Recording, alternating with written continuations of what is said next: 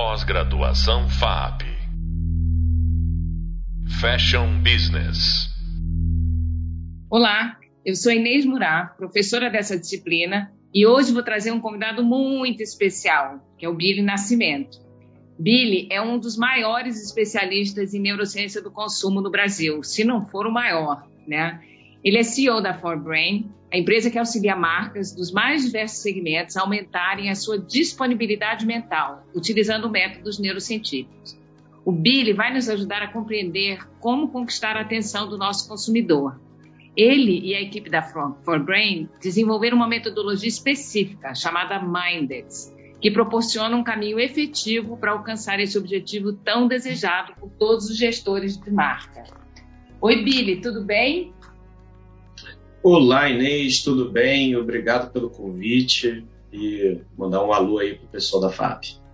Eu queria que você começasse contando para as pessoas a sua formação, porque quando a gente imagina um neurocientista, a gente imagina uma, né, uma figura, um estereótipo assim de uma pessoa num laboratório cheio de coisa. E você tem uma, uma característica que eu gosto muito, que é você consegue falar a linguagem da gente, né, dos leigos. E eu queria que você explicasse de onde vem isso, né? Como é que na sua formação isso apareceu? Ah, então, a minha formação é bem na, dentro dessa área biomédica. Né? Eu fiz a, o, o, curso de biomedicina, ciências biológicas, modalidade médica. Depois é, fui fazer o mestrado e o doutorado na área de, de fisiologia, é, mas sempre trabalhando dentro de um laboratório de pesquisa de, é, de neurofisiologia é, e, e desde, isso desde a graduação, que me permitiu ah, aprofundar dentro do tema de neurociência e emoções, neurociência e tomada de decisão, e especificamente dentro dos assuntos é, de é, neuroeconomia e neuromarketing, né? ou seja, essa junção entre a neurociência para a gente entender os processos de tomada de decisão, que é o que a neuroeconomia mais trabalha, e entender como a neurociência nos ajuda a entender os processos de influência, que é o que o neuromarketing faz. Né? Então, basicamente, essa foi minha formação né, acadêmica e, e, e, foi assim que eu, é, enfim, escolhi a, a, minha, minha área de atuação. Né? Óbvio que depois dessa parte acadêmica, é, eu poderia ter continuado na academia, etc., mas resolvi empreender e aí é, fundamos a ForBrain em 2010. É, eu, juntamente com uma outra colega também doutora na área, chamada Ana Carolina Souza. E desde então, nesses últimos 12 anos, a gente tem é, desenvolvido uma série de é, soluções para o mercado para a compreensão desse consumidor através desses conhecimentos neurocientíficos, né? Me conta um pouco, né? Eu conheço a ForBrain desde a época que estava sendo incubada lá na universidade. A gente, eu me lembro de ter conversado com você ainda lá dentro, né? E depois fui cliente da ForBrain, tenho muito orgulho disso também, de ter sido cliente da ForBrain e me beneficiei de todo esse conhecimento. Mas a maioria das pessoas que estão tá nos ouvindo tem pouco contato com essa área, né, de neurociência do consumo. Então eu queria que você contasse um pouco para a gente Uh, o que, que a ForBrain, que tipo de estudo a ForBrain faz? Legal. É, quando a gente está falando aqui de é, neurociência do consumo, neurociência do consumidor, a gente está basicamente é, olhando para uma área que é uma área de prestação de serviços de pesquisa de mercado, mas ela, essa área está especializada, então, numa pesquisa de mercado, uma pesquisa de marketing, que é um pouco mais específica, utilizando então recursos é, que são recursos para a gente entender principalmente o que as pessoas falam, pensam conscientemente, mas também aquilo de maneira mais diferenciada, né? Entender aquilo que elas não falam, aquilo que é não é consciente. Né? É, tem uma coisa muito interessante para a reflexão nossa, né? A maior parte dos nossos processos mentais eles acontecem fora da nossa consciência. Né? Alguns, é, é alguns pesquisadores colocam aí entre só 1 e 10%, 5% só são coisas que a gente processa conscientemente. Então, 95% de tudo que a gente processa não é consciente.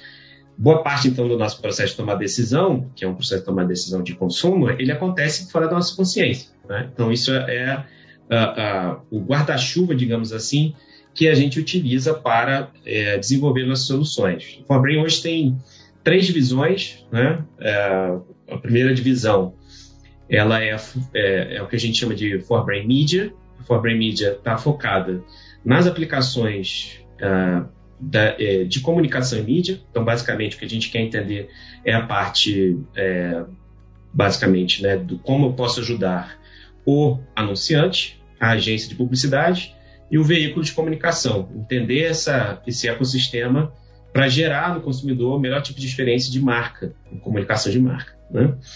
É, temos também uma outra divisão que, que a gente chama de Forma Insight, o Abra Insight está focado muito mais na construção de é, uma inteligência de marketing, né?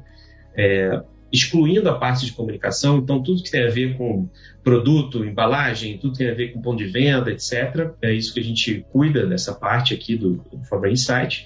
E por último, o Fabra Sense, que é uma área é, voltada para entender a experiência de produto. Então, assim, eu quero entender como é que o produto ele, ele vai me trazer uma experiência olfativa diferenciada, né? um perfume, um cosmético, né? como que um gosto de um alimento ou mesmo de um medicamento, como que isso gera uma experiência para mim. Então, isso é a For Brain Sense. Então, essas hoje são as três áreas. A gente vai criar mais áreas ainda, é, é, acredito, próximo nesse, nesses próximos anos, mas isso é como que a gente enxerga hoje o potencial que a gente tem. Uh, eu acho maravilhoso toda essa aplicação da, da, neurociência né, em vários processos de tomada de decisão, a gente poder entender isso. E eu me lembro que você uh, tenta, uh, explicou para mim o conceito, o princípio do Mindex, né, que foi um, uma ferramenta que vocês criaram, né, baseada em como são os diferentes os tipos de atenção do consumidor, né? Pode explicar para a gente um pouquinho mais o que, que é esse conceito de disponibilidade mental? Ótimo, excelente.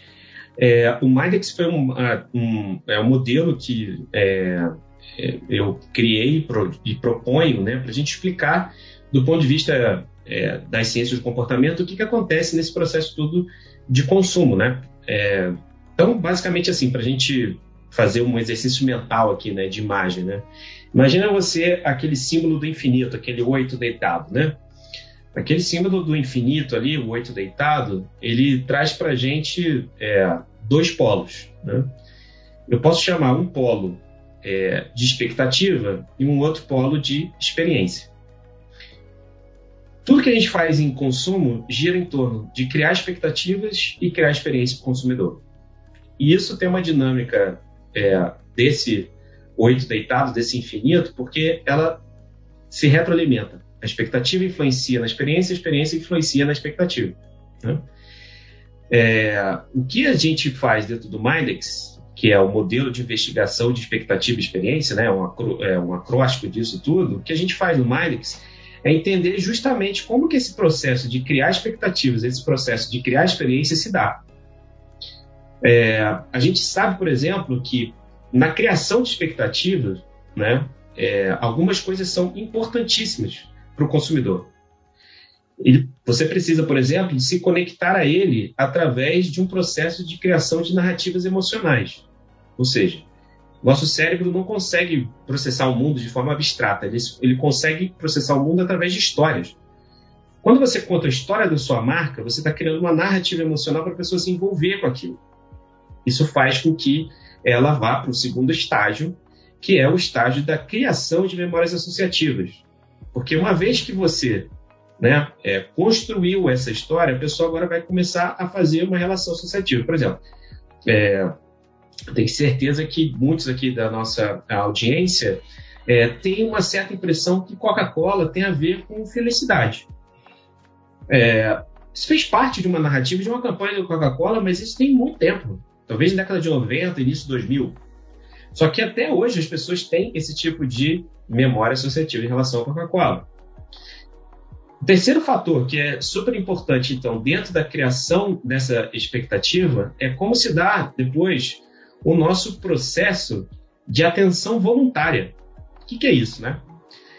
Toda vez que a gente vai buscar alguma coisa, a gente precisa criar um modelo mental para que essa coisa seja achada. E eu vou explicar na prática como é que a gente faz isso. Se você está saindo de casa e você sabe que você tem que pegar a sua chave, você vai formar um modelo mental na sua mente do que, que é a sua chave e você vai em busca de achá-la. Você vai no local onde normalmente você deixa, etc. Nesse momento de busca, você não está vendo mais nada, você está só olhando onde está a minha chave. Uhum. E, é muito, e é muito interessante isso, porque esse processo de atenção, que é uma atenção, é, uma atenção voluntária, né, é o que acontece com a gente dentro do processo de compra. Veja bem, quando a gente, por exemplo, eu vou dar outros exemplos aqui é, é, interessantes, enfim, de, de, consumo, mas a gente pode pensar em vários outros, mas se eu, se eu por exemplo, estou na minha casa e é, eu quero, faltou, né, acabou aquele produto de limpeza, é, que é um produto que faz com que a, as manchas da roupa desapareçam, né, eu vou ao supermercado e vou achar aquele produto. Que produto é esse? Eu tenho certeza que no momento que eu comecei a definir esse produto, todo mundo pensou aqui em Vanish. Você veja que Vanish é uma marca que surgiu da sua mente porque ela criou uma narrativa emocional de que ela é a marca que tira mancha de roupa. Criou uma associação forte na sua cabeça que quando você precisa utilizar um produto para tirar mancha, é Vanish que vai vir. Quando você for até o supermercado e entrar dentro do corredor de produtos de limpeza de roupa, você vai criar um modelo mental que você não vai ver mais nada. Pode aparecer do lado o, o, o concorrente da Bombril que chama Vantage. E, é, e, tem coisa rosa também parecida com Vanish, mas você não enxerga nada, você só enxerga aquela embalagem. Então, esse processo atencional é muito importante dentro da criação das expectativas, porque vai orientar a gente a achar o produto que eu estou criando na minha narrativa, certo? Só que, obviamente, que isso também se a, a, acaba impactando dentro da criação das experiências que a gente faz com o consumidor. Uhum. Toda a nossa parte sensorial, né, toda a nossa parte de é, entendimento de como que é, um, um, diferentes modalidades sensoriais, a visão, a audição, o olfato, o paladar, tudo isso vai criando experiências que vão reforçando, então, o que, que é aquele produto agora que eu, ou serviço agora que eu estou consumindo, né? Isso vai facilitar um processo de atenção que é diferente daquela primeira atenção voluntária, que é uma atenção automática. Olha que interessante. Quando a gente está criando é, é, todo esse, esse conjunto de expectativas e experiências, né, eu posso estar tá criando uma expectativa que é uma expectativa baseada na comunicação da marca, etc. Mas eu posso criar uma experiência na loja. Uhum, uhum. Quando eu crio uma experiência na loja, por exemplo, é, colocando um, um, um cheiro especificamente para a loja, o que, que acontece quando você passa na frente da loja da Melissa? Você sabe que é a loja da Melissa, porque aquele cheiro ele é tão característico que ele te chama a tua atenção de uma maneira automática. Você não está buscando aquele cheiro, mas quando aquele cheiro aparece, você é chamada a atenção para aquilo. Ah, ali tem uma loja da Melissa, certo? Uhum. Uhum. Então você veja que esses processos atencionais, que é o tema né, do, da nossa conversa, eles estão presentes quando eu estou gerando expectativas e quando eu estou gerando experiências. Uhum, uhum. E essa geração de expectativas e, e experiências é que vão determinar para a gente como é que a gente pode criar o melhor tipo de influência para o consumidor. Porque seja ele estando numa jornada de compra, né? Uma jornada pautada ali principalmente no funil de marketing, que é pautada na questão de expectativa, né? Ou seja, quando eu estou fazendo um processo de fidelização, estou é, tornando meu cliente um, um, um, um, defensor da minha marca, né? Ou seja, eu estou fazendo um processo de expansão, estou criando uma experiência para que ele fique cada vez ligado à minha marca a neurociência pode ajudar a gente a entender como que esses diferentes fatores estão contribuindo para você criar uma marca forte. E aí uhum. você criar uma marca forte faz com que a disponibilidade mental da marca aumente. Faz com que a disponibilidade perceptual da marca aumente. O que, que são esses dois conceitos? Disponibilidade mental nada mais é o seguinte: toda vez que você vai comprar alguma coisa, a probabilidade de surgir uma marca no momento que você está indo comprar alguma coisa na sua mente, né? Surgir uma marca na sua mente. ela, quanto maior for, maior a disponibilidade mental, ou seja, maior a chance dessa marca crescer. É, o tênis eu penso na Nike, por exemplo. Vou comprar Exatamente. um tênis penso Nike. Uhum. Exatamente. E mais ainda, esse processo, ele é um processo que envolve produto e envolve varejo, porque você pode pensar, eu quero um Nike, mas aonde? Ah, vou uhum. na Centauro, ah, vou na, na Netshoes, eu vou aonde, né? Então, uhum. toda vez que a gente está dentro desse processo, existe uma cadeia de jornada aqui que vai impactar em cada momento que você está. Isso é disponibilidade mental. Uhum. E a uhum. disponibilidade perceptual é o que faz aquela coisa, aquela marca, né? aquela presença da marca, estar perceptível para mim e eu, eu entender que ela está ali presente para mim. Né? Ou uhum. seja, uma coisa é você estar tá, é, passeando no shopping e ver uma marca nova que você nunca tinha visto e aquilo simplesmente passou despercebido para você. Uhum. Agora, você entrar dentro do shopping e ter uma outra marca que você conhece e que naquela marca você deposita confiança, aquilo vai ter uma disponibilidade perceptual muito maior. Uhum. Então, esse, esse, esse conjunto então de pêndulo entre disponibilidade mental e perceptual é o que faz, em última instância, a marca crescer. Ou seja, o Mindex ajuda a gente a entender como que as coisas funcionam, para a gente é, é, é, é, entender co, o, o, que está acontecendo em termos de disponibilidade mental né, é, e, e, perceptual, para a gente chegar no porquê que a gente avalia isso. A gente quer fazer a marca crescer.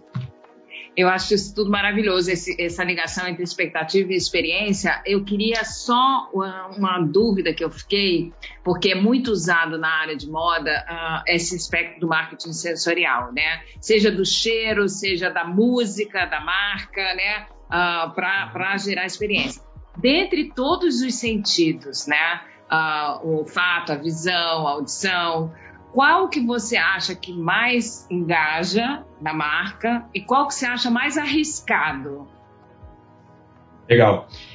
É, assim, definitivamente nós, enquanto primatas, né, a, a parte visual nossa é mais importante. Né? Então, mais de 50% do cérebro está envolvido de alguma maneira ou de outra com a questão visual. Então, a visão é o nosso sentido mais importante. A gente nunca pode desprezar a visão e é o que naturalmente a gente enxerga dentro desse mercado de moda.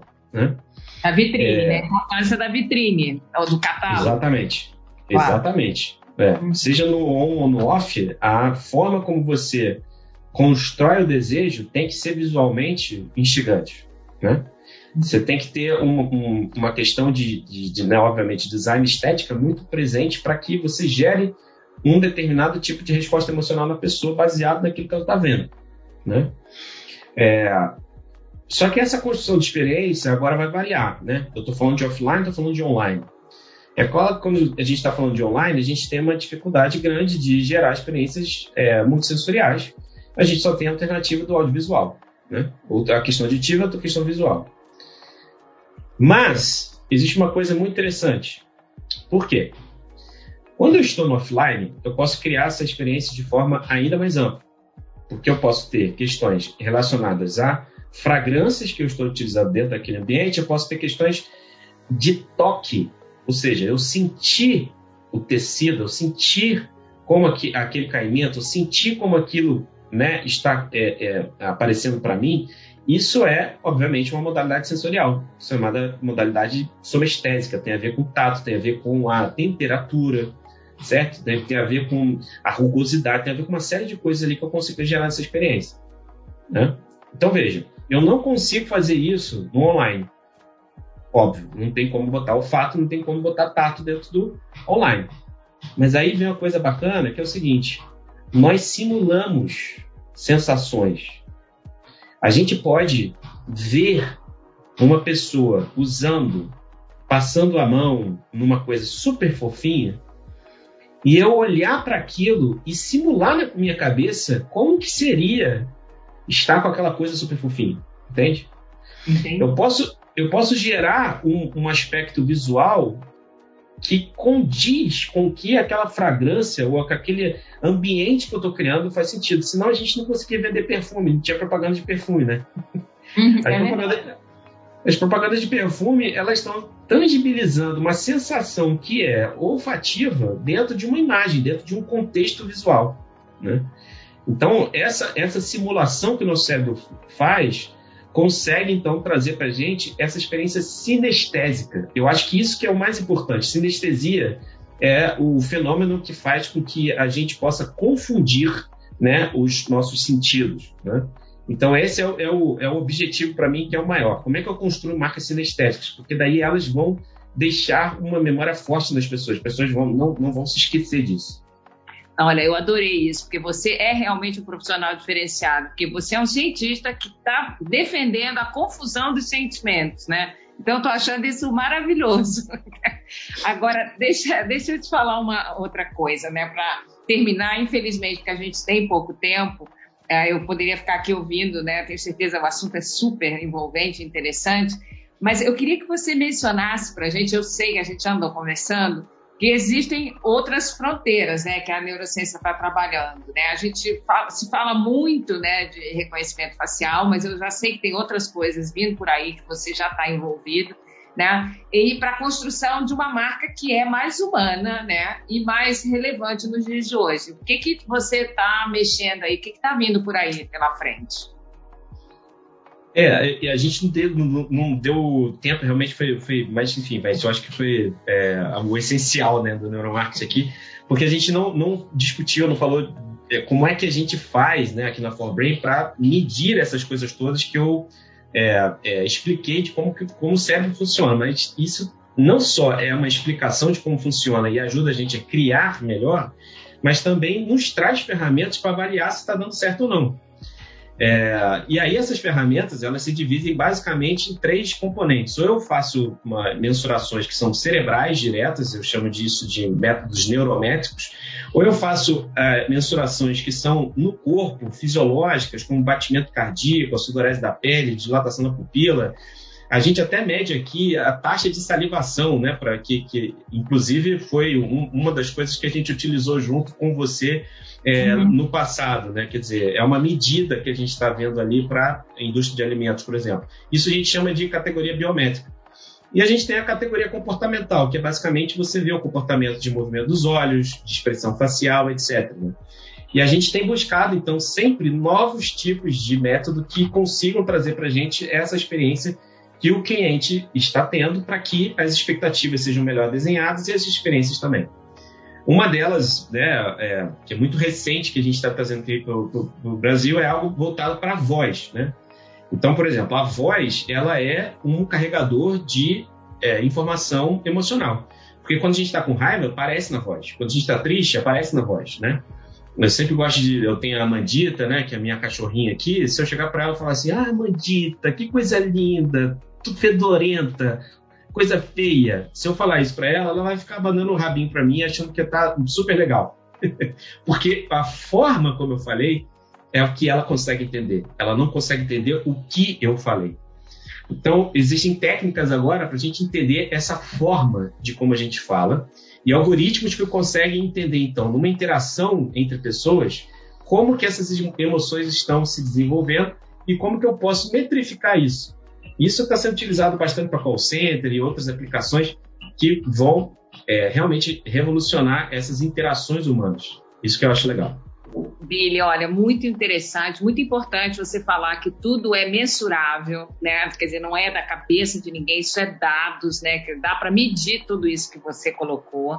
Né? E eu queria agradecer a sua participação, é uma aula, né? Toda vez que eu discuto, é uma aula de neurociência, né? Neurociência aplicada, o que é difícil, né? E com uma seriedade e com uma transparência também muito importante. Então, eu queria agradecer a sua participação, uh, né? E vamos em frente aí. Eu quero participar aí desses estudos com vós também. Vambora, vambora. Eu agradeço muito, Inês, agradeço muito eu, a audiência também, o pessoal.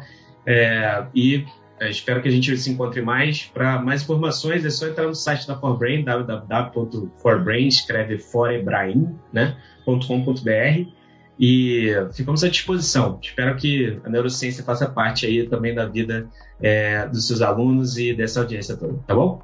Tá ótimo. Em outros podcasts dessa disciplina, falamos a respeito do live commerce e quanto o mercado eletrônico está movimentando o setor de moda.